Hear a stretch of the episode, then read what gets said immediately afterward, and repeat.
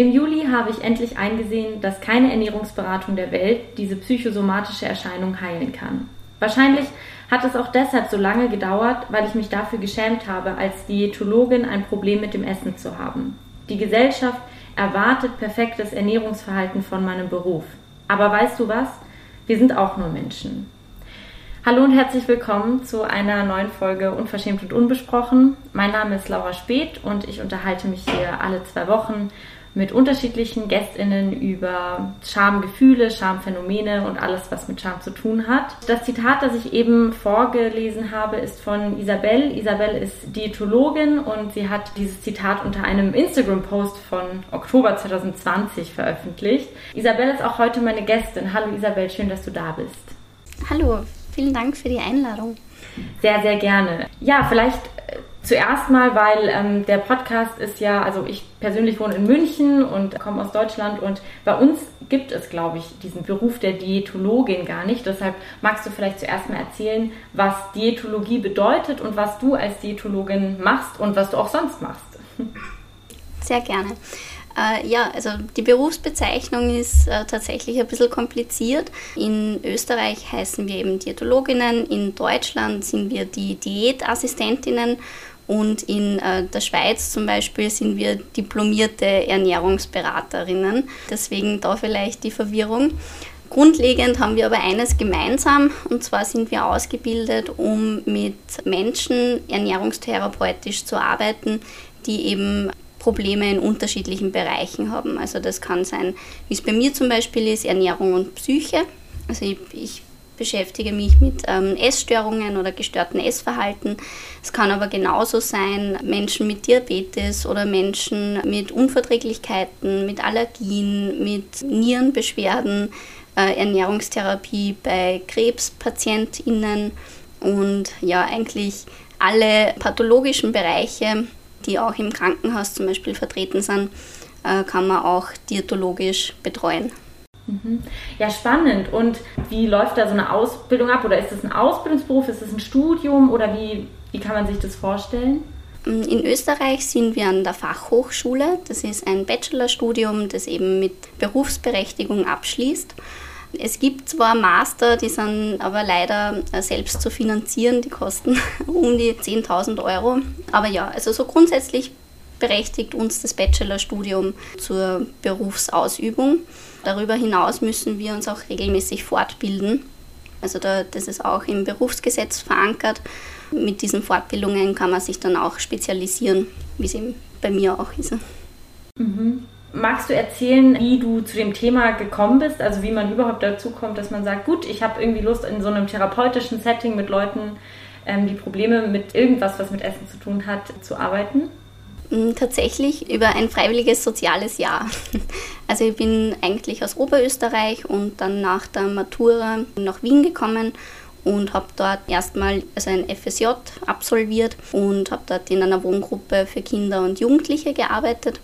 Und dort hat mir das eigentlich die meiste Freude gebracht, mit den Kindern zu kochen und über Essen zu sprechen und die also ein bisschen für das Thema zu begeistern. Darüber bin ich dann zu, zu dem Thema Ernährung gekommen. Diätologie ist relativ überlaufen, das Studium. Ich habe es ja nicht gleich hineingeschafft. Die FH hat da immer ja, sehr, sehr wenige Plätze für sehr viele Bewerberinnen und deswegen habe ich dann noch einen Zwischenstopp bei Ernährungswissenschaften in Wien äh, gemacht und dann ein Jahr später äh, Diätologie begonnen. Ah ja, krass. Ich dachte irgendwie, ich hatte das so abgespeichert, dass vielleicht so ein äh, quasi Äquivalent im, im deutschen System das Ernährungswissenschaftenstudium wäre, aber das ist ja dann scheinbar doch nochmal was anderes. Genau, also der, der große Unterschied ist, dass Diätologinnen mit kranken Menschen arbeiten dürfen und ErnährungswissenschaftlerInnen dürfen auch Ernährungsberatungen durchführen, aber nur mit Gesunden. Ich muss auch dazu sagen, ich bin sehr froh, dass in, in Österreich da so eine, gut, also so eine wirklich gute gesetzliche Regelung gibt. Bei uns dürfen nur Diätologinnen und Ernährungswissenschaftlerinnen Ernährungsberatungen durchführen. Das ist einfach ein, sehr sinnvoller Schutz auch für, für die KonsumentInnen. Ja, in anderen Ländern ist das leider noch nicht so gut geregelt, was halt dann auch sehr kompliziert wird im Qualitätsunterschied. Ja, ich bemerke das und ich werde da dazu nachher auch noch ein paar Sachen fragen. Ich bemerke das immer wieder, wenn ich so auf Instagram unterwegs bin und man dann so die quasi Selbstbeschreibungen von Leuten liest und da sind irgendwie gefühlt alle Leute zertifizierte ErnährungswissenschaftlerInnen und so und verbreiten da auch teilweise Sachen, wo ich mir denke, so, hm, wie wissenschaftlich ist das wirklich? Das kann ich mir irgendwie nicht vorstellen. Aber dazu, ja, werde ich äh, vermutlich auch nachher nochmal so ein paar Fragen stellen, wie das mit Social Media ist. Aber vielleicht zuerst nochmal zu dir. Würdest du sagen, dass so Scham auch für, für deine eigene Geschichte, die du quasi mit Ernährung und Essen hast, irgendwie eine Rolle spielt oder gespielt hat? Also ich habe das ja im, im Anfangszitat schon so, so ein bisschen angeteasert, dass da irgendwie eine, eine Geschichte gibt. Magst du, magst du davon erzählen? Sehr gerne, ja. Also dieser Post war wirklich sehr, oder die, die Reaktionen auf diesen Post waren wirklich sehr interessant, weil dass ErnährungsberaterInnen irgendwie selbst auch vielleicht einmal Probleme kriegen können mit dem Essen, ist mir zum Beispiel überhaupt nicht bewusst gewesen. Also ich habe ähm, im Sommer Therapie begonnen, weil ich das intuitive Essen für mich selbst natürlich auch verfolgen wollte und halt irgendwie angestanden bin mit meinem ernährungstherapeutischen Wissen. Und in der Therapie habe ich das natürlich dann auch so kommuniziert, dass das halt schon sehr unangenehm ist oder dass ich mich halt auch ein bisschen schäme dafür, dass ich jetzt als Diätologin halt Unterstützung in meinem eigenen Fachbereich suche. Und ähm, in dieser Therapie ist es schon genannt worden, dass scheinbar doch sehr oft irgendwie dieses Phänomen auftritt, dass wenn man sich wirklich den ganzen Tag mit Ernährung beschäftigt, dass es für einen selber dann einfach auch überfordert und kompliziert werden kann quasi im eigenen Alltag. Und nachdem ich diesen Post verfasst habe, haben sich auch einige ErnährungsberaterInnen bei mir gemeldet und haben ihre eigene Geschichte erzählt. Und das habe ich, ja, das hat mir sehr geholfen, einfach auch um zu sehen, hey, ich bin da gar nicht alleine. Und es kann doch was bringen, wenn man mit diesen Dingen auch nach außen geht und sich halt dann drüber traut und das erzählt. Weil eben, wir sind auch nur Menschen, ja. Ja, das ist ja dann auch irgendwie da ein ganz schönes Positivbeispiel, dass es quasi Sinn macht, über diese Schamgrenze zu gehen und sich äh, irgendwie da zu äußern und auch irgendwie zu sagen, dass man, also dass das irgendwie eine, eine Baustelle bei, bei einer selber ist. War das für dich dann, als du bemerkt hast, das ist bei mir auch eine Baustelle und mir geht es damit irgendwie in dem und dem äh, Bereich nicht gut, war das für dich eine neue Erfahrung oder hattest du irgendwie in deiner Kindheit oder deinem jungen Erwachsenenalter oder so auch schon mal Erfahrungen damit gemacht? Mm, also ich selbst habe nie eine Essstörung gehabt, aber tatsächlich haben oder hat es immer wieder mal so äh, Themen mit Ernährung gegeben oder halt auch zu wenig essen, jetzt nicht um dünner zu sein, weil also ich habe einfach auch dieses Privileg eines schlanken Körpers was es aber sehr oft gegeben hat, ist, dass die Selbstfürsorge oder eine, eine zu geringe Selbstfürsorge sich im Ernährungsverhalten ausgewirkt hat. Also das habe ich zum Beispiel gelernt jetzt in der Therapie. Ernährung ist Selbstfürsorge. Sich selbst zu wichtig sein ist ein, ein tolles Ziel, äh, das man sich da setzen kann und das möglicherweise hilft, dieses Verhalten eben aufzulösen. Was bemerkst du denn in deiner Praxis, was quasi die eigentlichen Baustellen oft sind, die dann über ein bestimmtes Essverhalten versucht, wer versucht werden zu kompensieren? Also was ist da so, was kommt da häufig vor? Mm, jetzt muss ich überlegen. Also was, was sicher sehr häufig ist, ist, dass Ernährung oder das Ernährungsverhalten auch eine gute Ablenkung ist von Dingen, mit denen man sich jetzt nicht unbedingt gerne beschäftigt. Also ich habe einfach in meinen Beratungen auch immer einen feministischen Ansatz. Äh, wir Frauen werden auch wahnsinnig abgelenkt von wirklich wichtigen Dingen, indem man uns zum Beispiel erzählt, wir müssen so oder so ausschauen und wir können das erreichen mit einem Verhalten, zum Beispiel indem wir Ernährung und Bewegung adaptieren. Und tatsächlich ist es halt so, dass wir natürlich unser Gewicht kurzfristig manipulieren können. Ähm, es ist nicht, also manipulieren heißt eben kurzfristig und äh, langfristig ist die Biologie, das heißt körpereigene Hormone und so weiter, immer stärker. Also äh, stärker als Willenskraft auch. Man, man kann nicht die Luft so lange anhalten, bis, bis man erstickt. Genauso wenig kann man auch mit Willenskraft ja, sich selbst verhungern lassen. Dafür hat der Körper einfach viel zu viele Sicherheitsmechanismen. Zurück zu deiner Frage. Eine, eine sehr häufige Funktion ist einfach, dass wir uns von Dingen ablenken, mit die wir uns nicht gerne beschäftigen wollen oder können. Fallen dir so, fallen dir so Situationen ein, wo du irgendwie in deiner, in deiner Praxis quasi auch bemerkst, okay, da spielen irgendwie Schamgefühle eine Rolle, also Schamgefühle für eine bestimmte Ernährung oder für bestimmtes Essverhalten oder so? Kommt es, also kommt es vor, dass man das bemerkt? Ganz oft. Also die meisten Patientinnen und Klientinnen, mit denen ich arbeite, haben Ernährung stark verbunden mit Scham und Schuldgefühlen. Das hat ganz viel mit unserer Gesellschaft zu tun, auch mit Social Media. Also die Medien vermitteln uns zunehmend so die Message, dass uns Ernährung entweder heilt oder umbringt. Und das löst wirklich viele Verunsicherungen aus. Was, was dann ganz oft eintritt, ist so ein psychologischer Effekt des Überessens, weil ähm, es gibt sowas wie das Phänomen der verbotenen Frucht. Es, Dinge, die verboten sind, haben einfach eine wahnsinnige Anziehungskraft auf uns. Und dieses, wir wollen ja auch alle autonom sein und ähm, frei in unseren Entscheidungen sein.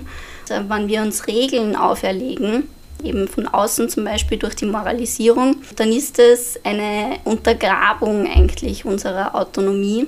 Und dadurch wird viel Spannung aufgebaut und dieser Spannungsabbau ist dann dieses Überessen.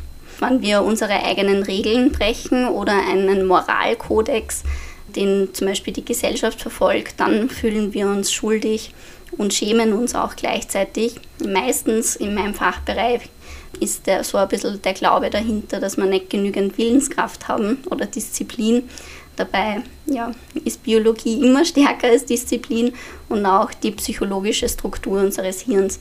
Also man kann halt dann nicht mehr von Disziplin sprechen und auch nicht von Willenskraft, wenn es da um die körperlichen, um die körperliche Biologie geht. Das finde ich auch einen total interessanten Punkt, dass ähm, unsere Gesellschaft eben überhaupt diese Begriffe und, und diese Werte, so Disziplin und Willenskraft so stark in unser Essverhalten so implementiert quasi. Also dass das Essen nicht einfach nur Essen ist, sondern immer schon mit so vielen Wertbegriffen belastet. Und ich frage mich da immer, ich selbst, seit ich so auch irgendwie meine eigenen Erfahrungen damit gemacht habe, nehme es so wahr, dass diese Tendenz so von so einer Moralisierung des Essens eigentlich irgendwie zunimmt und ich weiß aber gar nicht, ob das nur so mein eigener Eindruck ist, weil ich mich halt jetzt mehr damit beschäftige oder ob, ob da jetzt quasi Professionals wie du auch da irgendwie so eine Tendenz sehen oder wie du das einschätzt. Mhm, also wir haben ja vorher darüber gesprochen, dass in Social Media sehr viele Ernährungstipps zu finden sind, sehr oft auch von Personen, die kein Studium vorzuweisen haben. Und wenn da jetzt Firmen an mich herantreten, als Influencer zum Beispiel, und ich wirtschaftlich einfach davon profitieren möchte, dann ist es natürlich locker und schnell, dass ich mal Dinge erzähle, die vielleicht objektiv gar nicht gut einschätzen kann. Und ich glaube sehr stark daran, dass Social Media eben dazu führt, dass wir uns noch mehr schämen oder noch mehr Schuldgefühle rund ums Essen äh, entwickeln. Auch weil zum Beispiel solche Wörter wie Clean Eating und alles in diese Richtung ähm, ja auch dort sehr stark promotet wird. Und viele Influencerinnen haben halt so diesen Deckmantel des Healthy Lifestyles. Und äh, tatsächlich, also wenn, wenn man jetzt sich besser im Ernährungsbereich auskennt, kann das sein, dass das tatsächlich gar nicht so gesund ist. Also Gesundheit ist ja nicht nur körperlich, sondern auch psychisch.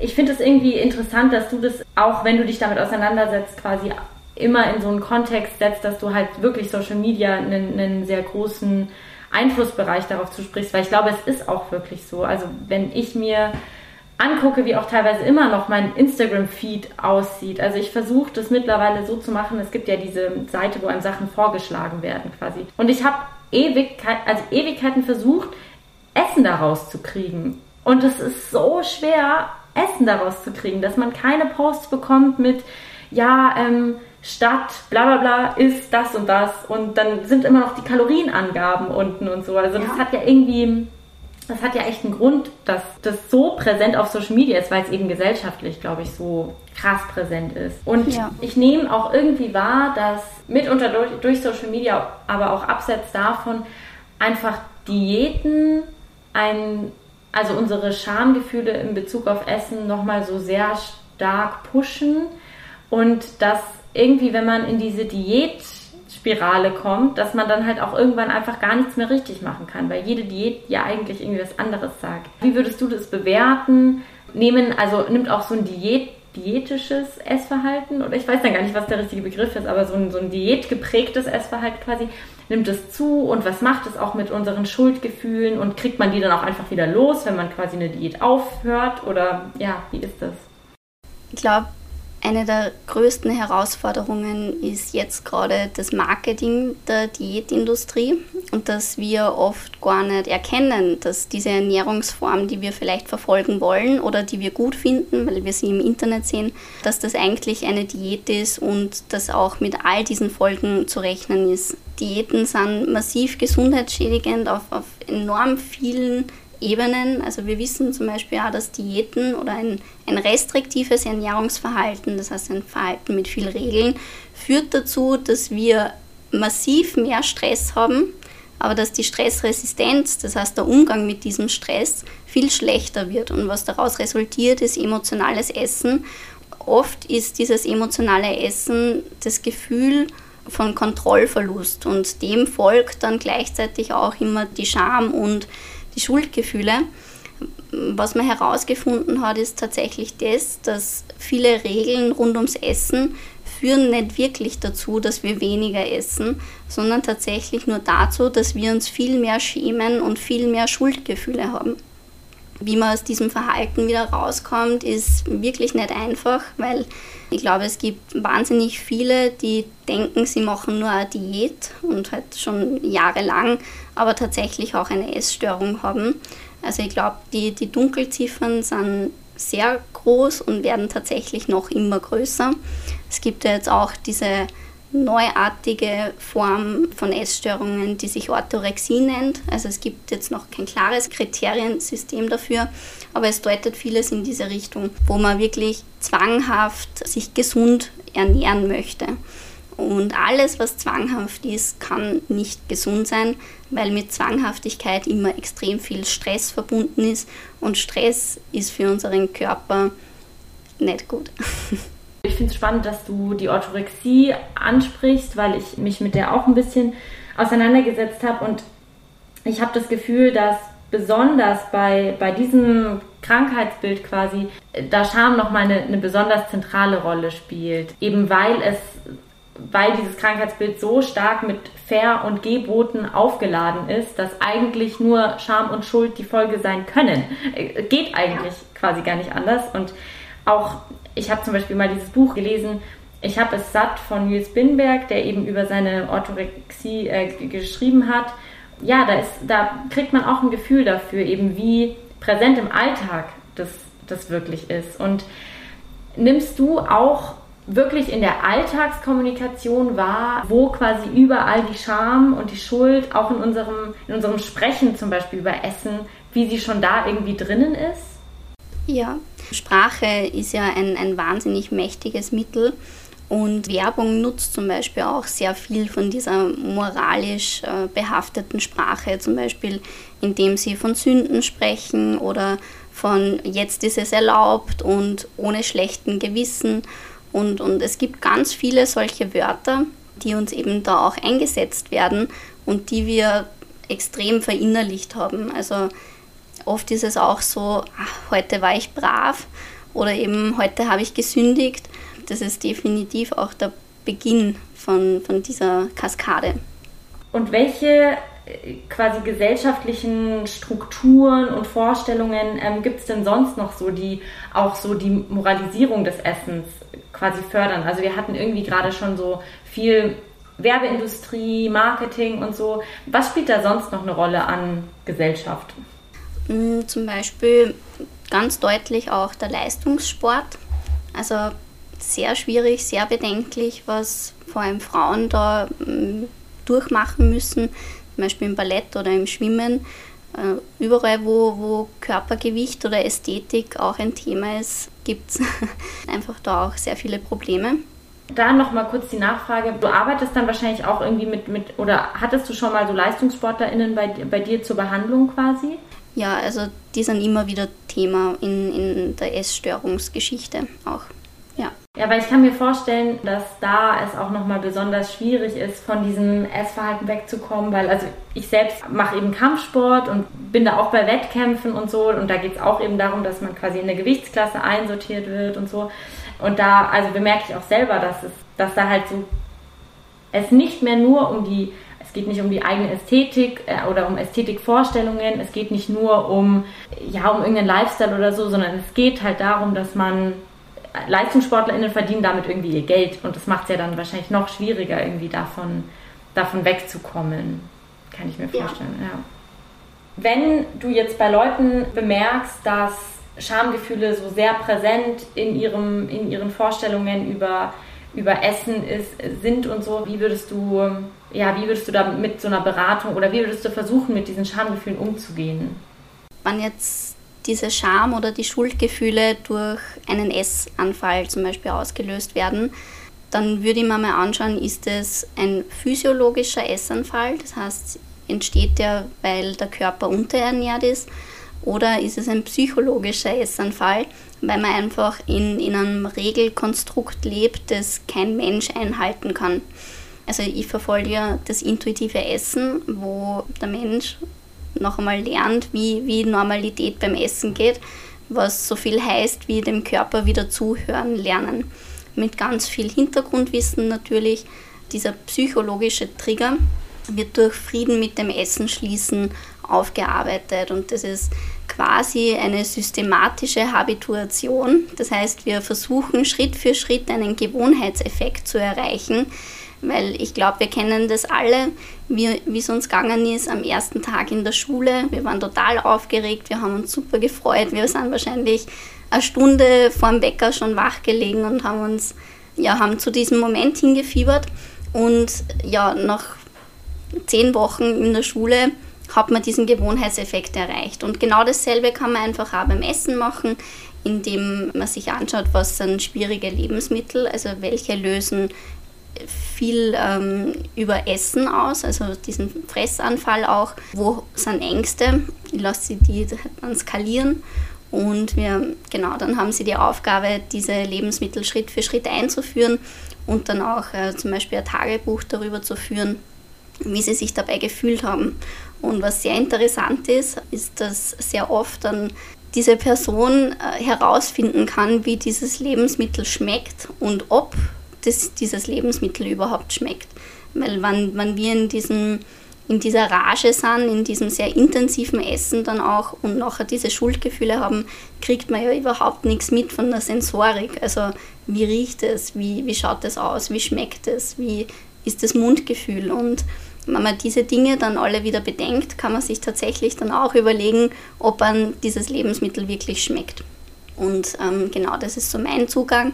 Wobei ich auch dazu sagen muss, dass eine Ernährungsberatung wird keine Essstörung wegtherapieren. Ich arbeite sehr oft mit Menschen, die eine Essstörung hatten und das psychotherapeutisch aufgearbeitet haben, zumindest zum größten Teil. Und dann kommen sie eben zu mir und wir schauen uns an, wie wir das Essverhalten optimieren können oder wie man vom Essverhalten mehr in seine Mitte kommt. Mhm ich bemerke auch immer wieder, dass äh, viele Menschen so die Vorstellung haben, dass eben alle Leute, die irgendwie unter einer Essstörung leiden, sind halt quasi krank und der Rest hat so ein komplett gesundes Essverhalten. Was ich jetzt persönlich irgendwie eine ziemlich äh, also verquere Vorstellung finde und wo ja vielleicht auch, berichtige mich, wenn ich da falsch liege, aber vielleicht auch gerade deine Beratungstätigkeit auch so ein Zeichen dafür sein könnte, dass das dass diese Trennung nicht so, nicht so starr funktioniert. Also wahrscheinlich hat jetzt auch nicht jede Person, die zu dir kommt, irgendwie eine diagnostizierte Essstörung, sondern wahrscheinlich geht es da eben um genau diesen Graubereich. Ja, genau. Würdest du sagen, dass eben dieser, also genau eigentlich auch dieser Graubereich in den letzten Jahren irgendwie, irgendwie größer, größer wird, also zunehmend? Ja, definitiv. Jetzt mit Corona sowieso mehr denn je. Also uns fehlen ja sämtliche Coping-Strategien. Also wir viele gehen raus, um mit Gefühlen umgehen zu können, Freunde treffen, feiern gehen, Sport. All diese Dinge fallen weg und was tatsächlich einfach immer verfügbar ist, ist das Essen. Das emotionale Essen ist jetzt gerade unsere beste Coping-Strategie und viele leiden da aber wahnsinnig darunter, weil natürlich äh, es da zu Schwankungen im Körpergewicht kommt, ist ja ganz normal, aber das wird definitiv von der Gesellschaft geschämt. Also große Zeitungen, auch Zeitungen, die ähm, wirklich ein hohes Ansehen eigentlich haben, vergleichen immer wieder Menschen mit Wahlen. Und ähm, in Amerika hat es dieses Quarantine 15 gegeben, was auch eine Art des Shamings ist für das gestiegene Körpergewicht der Bevölkerung. Und all diese Dinge führen einfach dazu, also, oder wirken sich dann auch auf unser Essverhalten auf oder ja, eine negative Einstellung zum eigenen Körper. Damit sprichst du einen Punkt an, den ich auch irgendwie sehr wichtig finde. Du hattest, ich habe mal so einen Artikel von dir gelesen, der war in der, in der Woman. ähm, und da würde ich kurz ein Zitat daraus vorlesen. Dass vor allem Frauen unzufrieden mit ihrem Körper sind, ist kein individuelles Problem, sondern ein strukturelles. Auch wenn du denkst, dass du das für dich tun willst, unterliegen wir dennoch unterbewusst gesellschaftlichen Zwängen, in die wir hineingeboren werden. Schönheitsideale machen uns unzufrieden. Unzufriedenheit macht uns unsicher. Unsicherheit führt zu Unterwerfung. Und ich finde das irgendwie ganz interessant, worauf du da den Fokus legst, weil die meisten Leute denken ja, dass so unsere Körperscham eigentlich abnimmt, weil irgendwie es jetzt einen freizügigeren Umgang mit Körper gibt als jetzt vielleicht noch vor 100 Jahren oder so und weil wir irgendwie mit unserem Körper auch auf Social Media und so weiter viel offener umgehen als früher. Aber was wäre so die andere Seite der Medaille? Wie verändert sich vielleicht Körperscham? Mhm. Vielleicht ein Hinweis zu einer Werbung, die wir jetzt gerade gesehen haben von einem Drogeriemarkt. Ich nenne jetzt nicht den Namen. Und da steht tatsächlich, also da ist eine, eine kurvigere Frau drauf und irgendwie so der Titel ist, ich mache meinen, oder meine, meine Kurven sind jetzt Trend oder so. Und es ist, natürlich könnte man denken, es ist schon mal besser, als einen ja, 90, 60, 90 Modelkörper da drauf zu drucken. Aber was ich mich frage, ist tatsächlich, braucht ein Körper wirklich immer eine Argumentation oder kann er nicht einfach so, hat er nicht so eine Daseinsberechtigung auch? Warum muss ein Körper ein Trend sein? Warum darf er nicht einfach nur sein? Und das ist vielleicht so ein Ding, wo wir hinschauen sollten, dass selbst wann jetzt die, die Kurven gesellschaftlich akzeptierter sind, machen wir immer noch ein Thema draus. Und es gibt nichts, das bei uns so stark kommentiert wird, bei uns Frauen, wie unser Aussehen oder unser Körper. Nichts, was wir leisten, hat eine derartige Präsenz in den Medien wie der Körper. Das ist, wie gesagt, also definitiv ein Punkt, an dem wir alle arbeiten können für, für die Zukunftsgestaltung der nächsten Generationen. Hm. Du sprichst mir damit komplett aus der Seele, also vielen Dank schon mal dafür. Wie, wie, schätzt du das ein? Welche Rolle spielt denn gerade oder welche Rolle spielen Schönheitsideale und Vorstellungen über so einen Normkörper immer noch für unsere Ernährung? Sind die noch so ein starkes Thema wie vor 20, 30 Jahren, würde ich mal sagen? Oder geht es mehr hin zu so einer zu dieser Arbeit am Körper, die wir ja vorhin hatten, mit diesem Selbstdisziplin unter Beweis stellen durch so körperliche Fitnessbewegungen, wie auch immer. Ja, ein großer Unterschied zu der Zeit vor 20 Jahren ist, dass es damals noch kein Social Media gegeben hat. Und damals hat man sich selbst oder auch seinen Körper mit der gesellschaftlich gleichen Schicht, würde ich jetzt einmal sagen, äh, verglichen. Oder jetzt vielleicht nicht nur so der Körper, sondern eigentlich auch das ganze Leben. Wie wohne ich, was esse ich, was tue ich und so weiter. Und Social Media hat uns die Möglichkeit gegeben, dass wir uns jetzt nicht nur mit unserem Nachbarn oder unserer Nachbarin vergleichen, sondern mit einer Kim Kardashian oder mit anderen Persönlichkeiten, weil die uns halt auch mit in ihren Alltag nehmen. Und das Ding ist, wir wissen nicht, was wir wollen, aber wir wollen, was wir sehen. Das ist so ein ganz ein starker Spruch, wenn wir an Social Media denken und warum die Werbung dort so, äh, so gut funktioniert. Das ist einmal das eine. Also, und das andere ist tatsächlich auch, dass man auf einem Bild nie die Wahrheit sieht. Also vielleicht eine Version von irgendeiner Realität, aber ich kann mit Posen das, das Bild verfälschen, ich kann es nachbearbeiten, ich kann einen Filter drüber legen und dann vergleiche ich mich selbst mit einer Version einer Realität, die aber tatsächlich nicht existiert.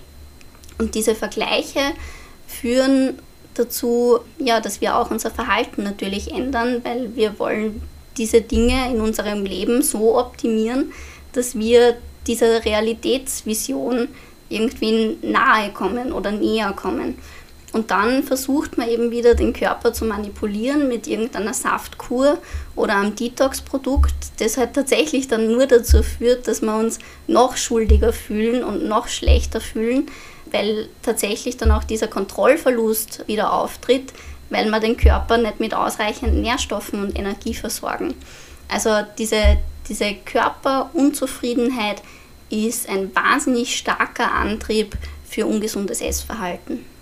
Ja, und ich meine, das Gemeine bei Social Media ist halt, dass wenn man irgendwie dieser und jenen Influencerin bei dieser, also dabei zuschaut, wie sie diesen Smoothie trinkt oder so, dann bekommt man ja diesen Ausschnitt mit, aber man bekommt eben von einem potenziell auch daseinenden Essanfall danach oder wie auch immer, kommt, bekommt man ja wieder nichts mehr mit. So. Und man ja. denkt sich dann, dass man selbst die Einzige ist, die dann so und so darauf reagiert. Das ist irgendwie auch so das, was mir immer wieder auffällt. Aber wenn du dich schon von Berufswegen her so viel damit beschäftigst, was macht es oder macht es was mit deinen eigenen Schamgefühlen? Berührt dich das noch irgendwie, wenn du auf Social Media irgendwie solche Sachen siehst? Oder gibt es in Bezug auf, also auf deine Ernährung noch so Sachen, also wo du immer wieder in so eine Schamfalle tappst, quasi? Mm, gute Frage.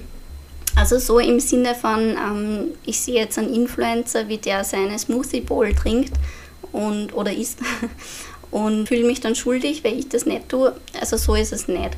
Tatsächlich triggert mich Instagram im Ernährungsbereich wirklich kaum, weil ich einfach ja, zu, zu viel Wissen vielleicht habe oder da äh, eine wissenschaftliche Ausbildung bei mir im Hintergrund ist, die sie sofort einschaltet und das wieder ja, rationalisiert. Es ärgert mich, wenn ich solche Dinge sehe und mir tun die Leute dann, also die Follower, irrsinnig leid, weil die das nicht ähm, ja, richtig einschätzen können.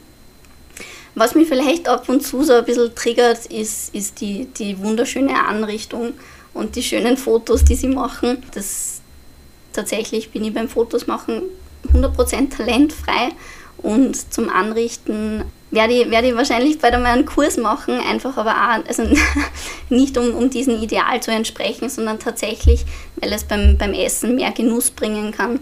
Und ich arbeite für mich selbst gerade sehr stark am Genuss oder am Essen mehr genießen. Mhm.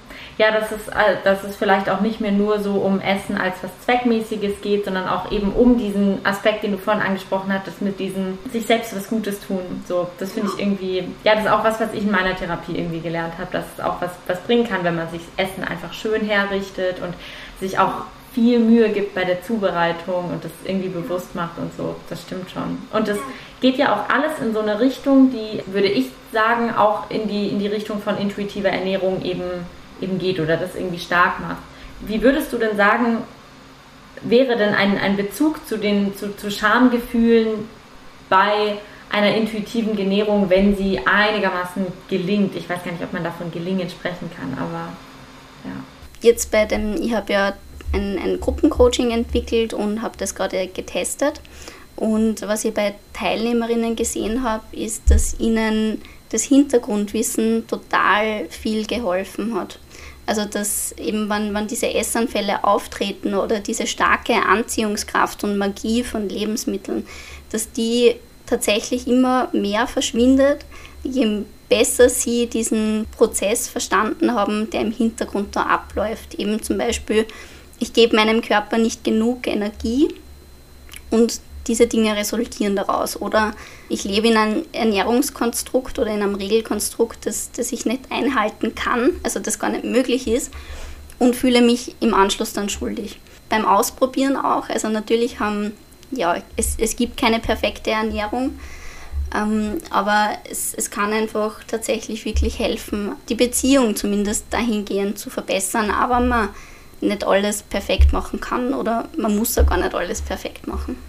Ja, das ist ja, glaube ich, auch so eine irgendwie ein bisschen komische Annahme auch über intuitive Ernährung, dass man da dann quasi, also dass es da halt dann wieder die Regel gibt, ich esse immer komplett danach, wie es mir mein Körper sagt oder so. Und dabei geht es ja, glaube ich, dann doch irgendwie um, um was anderes eigentlich. Genau. Es ist keine Hungersättigungsdiät. Ganz viele interpretieren es aber als diese, weil es heißt, du darfst immer essen, wenn du hungrig bist, hör auf zu essen, wenn du satt bist. Es wäre schön, wenn es so leicht wäre, aber Ernährung ist, ist viel komplexer. Also da spielt so, es spielen so viele Faktoren damit rein. Zum Beispiel eben, dass uns, dass uns Essen immer Geborgenheit gibt oder dass Essen auch einen hohen kulturellen Stellenwert für uns hat. Was tut jetzt jemand, der diese Hungersättigungsdiät verfolgt, beim Familienessen ist und keinen Hunger hat. Also der wird sich dann wahrscheinlich schuldig fühlen, wann er isst. Aber man das quasi gescheit macht und wirklich auch erklärt, wie, wie komplex das Essverhalten ist, dann kann es wahrscheinlich dazu führen, dass man tatsächlich sich selbst besser versteht und ja, sich diese Grundbedürfnisse, die man hat, auch zugesteht.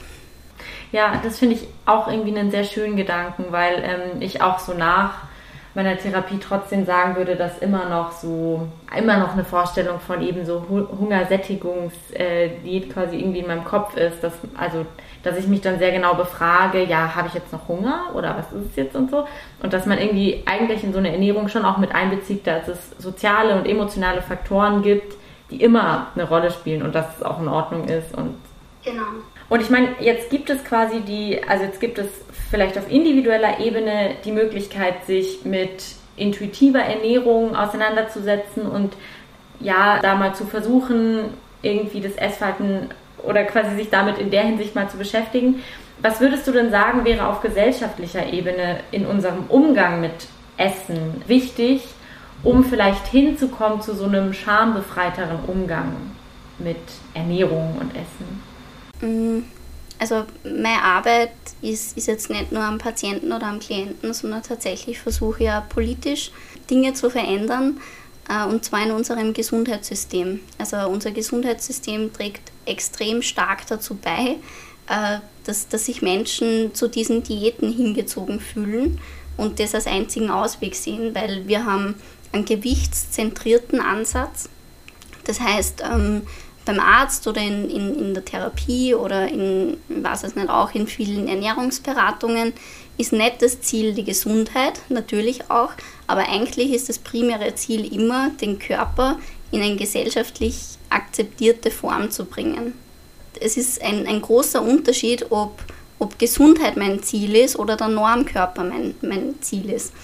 Und in Amerika gibt es diesen neuen Ansatz, also für uns ist er jetzt neu, der heißt Health at Every Size, was nicht so viel bedeutet wie jeder kann machen, was er will und es ist alles in Ordnung und liebt dich, egal wie du ausschaust, sondern der Ansatz ist, fokussieren wir uns auf Gesundheit statt auf Körpergewicht. Also Health at Every Size heißt Gesundheit bei jeder Größe und nicht gesund bei jeder Größe. Es gibt nämlich tatsächlich wahnsinnig viele Menschen, die haben einen gesellschaftlich akzeptierten Normkörper und aber ein massiv gesundheitsschädigendes Verhalten. Und die redet niemand an, dass sie sich besser ernähren sollen und sich mehr bewegen sollen. Und gleichzeitig gibt es auch wahnsinnig viele Menschen, die jetzt überhalb oder unterhalb ähm, dieses gesellschaftlich akzeptierten Körpergewichts sind und die sich permanent anhören müssen, dass sie ihr Verhalten adaptieren sollten, obwohl die schon eine Top-Ernährung haben und, und sich in einer Art und Weise bewegen, die ihnen Spaß macht und auch gut tut.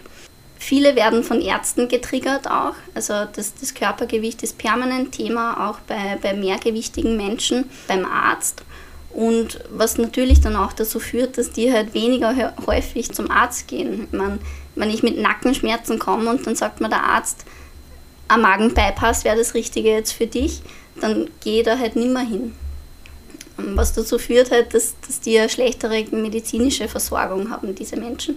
Also es gibt, da kann man sicher eine eigene Podcast-Folge dazu machen, über dieses Health at Every Size-Konzept und wie es der Gesellschaft hilft.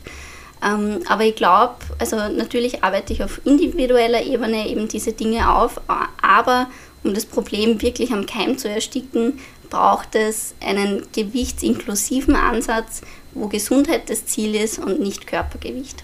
ich glaube auch, dass zumindest aus äh, so Erfahrungen, die ich auch von Freundinnen irgendwie oft höre, wenn jetzt eine mehrgewichtige Person irgendwie zum Arzt geht mit irgendeiner Beschwerde, dann kommt irgendwie richtig oft einfach mal so, ja, nehmen Sie einfach mal 10 Kilo ab. Dann, dann wird es schon super. Und das ist halt keine Lösung für irgendwie die Probleme, die die Leute haben. Und Im Gegenteil, es, es verschlimmert die Probleme einfach noch, weil und das muss man sich mal vorstellen, das Halten, egal welches Körpergewichts, ist gesünder als permanente Zu- und Abnahme. Also diese permanente Zu- und Abnahme nennt sich Weight Cycling und hat eigentlich all diese Auswirkungen, die alleine dem Körpergewicht zugeschrieben werden. Das heißt, zum Beispiel Diabetes, Herzinfarkt, Schlaganfall werden durch permanente Zu- und Abnahme angefeuert. Und zusätzlich die Diskriminierung. Ich bin mir fast sicher, dass man nichts essen könnte oder der Gesundheit nicht so sehr schaden würde von Lebensmitteln, wie es die gesellschaftliche Diskriminierung tut. Ja. Mm, es gibt ja in, in, in Deutschland, wurde jetzt, soweit ich das mitbekommen habe, sowas eingeführt äh, wie der Nutri-Score zum Beispiel, wo eben schon so Essens, also Lebensmittel gelabelt werden in A bis E. Das A ist natürlich grün markiert und das E ist dann, oder das F ist dann irgendwie rot markiert und das soll den KonsumentInnen dabei helfen, die in Anführungsstrichen richtige Auswahl beim Einkauf zu finden. Ich bin mir bei solchen Sachen, ich sehe die immer ziemlich kritisch, weil ich versuche so mir zu denken, es gibt irgendwie nicht so diese gesunden und die ungesunden Lebensmittel und so. Ich weiß gar nicht, oder ich bin mir auch gar nicht sicher, was sowas auch mit, mit den Schamgefühlen von KonsumentInnen dann irgendwie macht. Hast du dazu irgendwie eine Einschätzung oder findest du sowas irgendwie also sinnvoll, wenn sich da irgendwie der Staat quasi auch in das individuelle Essverhalten irgendwie einmischt, so regulierend oder so? Also es ist wirklich ein schwieriges Thema, ja. Ähm, ja. Hättest mich vor zwei Jahren gefragt, hätte ich gesagt, das ist genau das Richtige und super, dass die das so machen. Jetzt, wo ich mit Personen arbeite, die auch an Essstörungen leiden oder generell Personen mit gestörtem Essverhalten, sehe ich das äußerst kritisch, weil ich sehe mich schon in einem halben Jahr in den Beratungen sitzen und mit Patientinnen daran zu also arbeiten, dass sie nur mehr die A-Produkte essen. Das ist mal das eine. Das zweite ist, wie du schon gesagt hast, es gibt keine gesunden und ungesunden Lebensmittel weil, weil uns auch einfach nicht ein einziges Lebensmittel allein mit den Nährstoffen versorgen kann, die wir zum Überleben brauchen. Diese, also diese, alles, was verboten ist, kriegt einfach eine wahnsinnige Anziehungskraft für uns, was ja, sich natürlich dann auch negativ auswirken kann auf, auf unser Essverhalten. Ich glaube tatsächlich, dass, dass es einfach einen, wie ich vorher schon gesagt habe, einen, einen gewichtsneutralen Ansatz braucht und das auch zu fördern. Also wir brauchen auf der einen Seite natürlich auch einmal für Ernährungsberatungen ein, ein Geld oder eine Unterstützung und auf individueller Ebene das halt aufzuarbeiten, aber jetzt nicht im Sinne der Ernährungspyramide ist mehr von dem und weniger von dem, sondern tatsächlich hinsichtlich Aufklärung, also Mythen zum Beispiel, aber genauso die Wiederherstellung von, Grundbedürf also von, von Grundbedürfnissen oder innerlichen Bedürfnissen wie Hunger und Sättigung. Weil all die Regeln führen dazu, dass diese Signale und Instinkte zwangsläufig verschwinden und dann hilft mir ein Label auf einer Verpackung auch nicht viel, wenn ich tatsächlich gar nicht weiß, wie viel mein Körper braucht, um, um Zufriedenheit zu spüren. Ich sehe das auch so und ich finde auch irgendwie, dass so Aufklärung einfach ein richtig wichtiger Schritt wäre, um eben auch Leute mit ihrer Gesundheit nicht so alleine zu lassen. Also ich bemerke oft, dass einfach diese gesundheitlichen Probleme, die vielleicht aufgrund von der Ernährung oder vielleicht auch nicht entstehen, dass die sehr oft einfach ins Individuum verlagert werden. Und das heißt dann, du hast was falsch gemacht, du hast gesündigt, dich schuldig äh, gemacht der Krankheit oder so. Und das lässt eben Leute ganz krass alleine. Und ich habe neulich in so einem anderen Podcast eben gehört, da ging es um, um Ernährungsbildung, dass man auch schon Kindern eben beibringen soll, es gibt diese und jene Lebensmittel und die machen das und das und die sind jene Nährstoffe und so. Und ich finde das wichtig und gleichzeitig gerade in Bezug auf so Trend zur Orthorexie finde ich es dann auch wiederum ganz schwierig oder mache ich mir auch viele Gedanken, ob das dann nicht auch einen gegenteiligen Effekt hätte, dass je besser die Leute auch Bescheid wissen, ob vielleicht dadurch auch dann wieder andere Sachen getriggert werden oder auch so eine Moralisierung irgendwie vorangetrieben wird. Aber ja, das ist irgendwie ja. zweischneidiges ja. Schwert. Also es, es, es ist einfach Fakt, dass sich Lebensmittel in sich unterscheiden. Es gibt Lebensmittel, die haben viel Energie und es gibt Lebensmittel, die haben viele Nährstoffe. Und das ist einfach so. Aber auch wenn ich diesen physiologischen Unterschied erkenne und wahrnehme, kann ich Lebensmittel trotzdem emotional gleichwertig behandeln.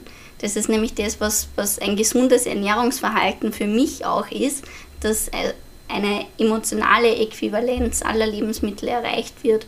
Das schaffe ich zum Beispiel nur, wenn ich halt diese Dinge auch anspreche. Also ich kann am Kind oder am Patienten, am Klienten schon erklären, dass Schokolade mehr Energie hat und dass ein Apfel mehr Nährstoffe hat, ohne das jetzt in einen moralischen Kontext zu bringen. Gerade in Bezug auf Kinder fände ich es zum Beispiel hilfreich, wenn man jetzt einmal, also natürlich Ernährungslehre ist sehr wichtig, aber auch so ein bisschen ein Gefühl für Lebensmittel zurückzugeben. Also Urlaub am Bauernhof wäre zum Beispiel das, das beste Beispiel eben dafür, um wieder ein bisschen bessere Beziehung auch dazu aufzubauen, weil wenn ich, wenn ich die Kuh sehe, von der die Milch kommt, wenn ich dann vielleicht sogar selbst in der Küche stehe und da diese Butter schlage, dann habe ich eine ganz andere Wertschätzung für dieses Lebensmittel. Und das braucht es tatsächlich auch für die, für die Achtsamkeit, zum Beispiel für die innere Achtsamkeit, die sich auch aufs Essverhalten auswirken kann.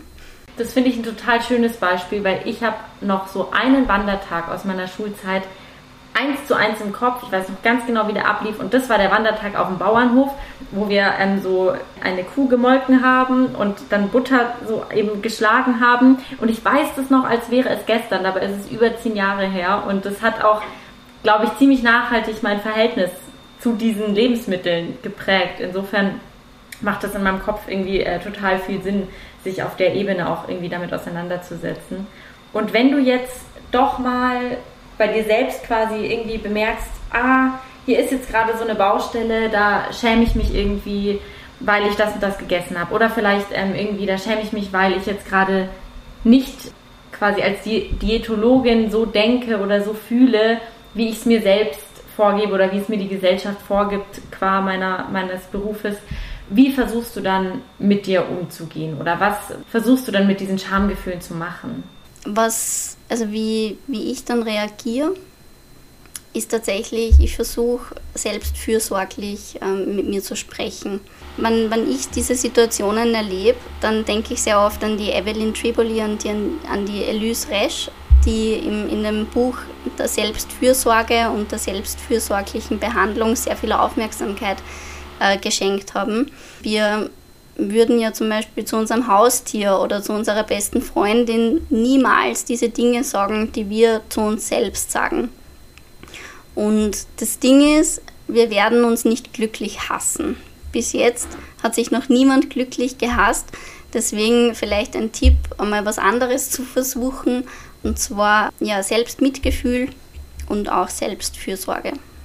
Das äh, ist auch was, was ich in meiner Therapie auch gelernt habe, dass auch wenn man irgendwie mal was gemacht hat, wo man sich dann schuldig fühlt oder so, dass man dann ja zu seiner besten Freundin, wie du schon sagst, nie sagen würde, boah, jetzt schäm dich aber richtig rein, sondern eher genau. so, ist jetzt nicht so schlimm, einfach mal Punkt machen, ja. Man, man kann tatsächlich auch auf Ursachenforschung gehen, aber mit einer neutralen Haltung. Also ich kann natürlich bemerken, dass ich mich schuldig fühle und jetzt aber nicht dieses, oh mein Gott, du sollst dich ja nicht schuldig fühlen und du sollst dich ja nicht schämen, sondern man kann das ja in einem neutralen Kontext wahrnehmen und dann ja die Hintergründe untersuchen und vielleicht das nächste Mal dann was anderes ausprobieren und dann ebenfalls wieder in die Evaluierung gehen. Wie hat sich das jetzt ausgewirkt? Also das, das kann vielleicht auch helfen. Ja, Mensch, Hammer. Also ich glaube, ich habe dir alle Fragen gestellt, die ich jetzt erstmal hatte, aber es gibt immer noch zwei Abschlussfragen und die stelle ich ja. allen Gästinnen. Und es ist normal, wenn man da ein bisschen überlegen muss, bis dann da was einfällt. Die erste. Frage ist nämlich, wann hat Scham dich gerettet? So, warte, jetzt muss ich mal überlegen. Du hast ja am Anfang dieses Zitat vorgelesen. Das also, kommt von, von einem Post, der mir wahnsinnig wichtig war, ihn zu schreiben. Also das, das hat auch in, in der Therapie bei mir einen großen Fortschritt gebracht, das an die Öffentlichkeit zu bringen. Und genau nämlich das ist auch der Punkt. Also wann, wann man sich schämt und das dann ausspricht, verliert durch das Aussprechen fast ein bisschen an Bedeutung. Und ich glaube, das war sicher etwas, wo mir Scham geholfen hat. Und umso schöner natürlich, wenn sie andere dazu inspirieren lassen, äh, ebenfalls über diese Dinge zu sprechen.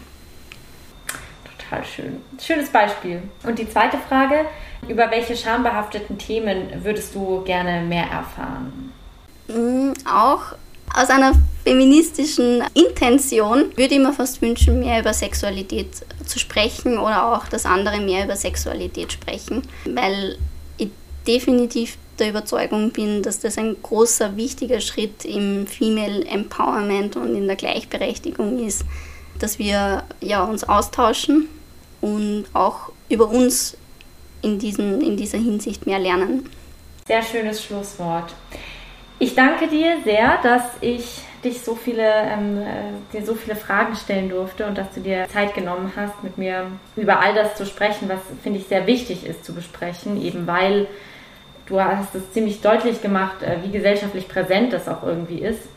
Und ich würde sagen, danke an dich, danke, dass du meine Gästin warst. Vielen, vielen Dank. Bis zum nächsten Mal. Danke, Laura. Dir auch. Alles Gute.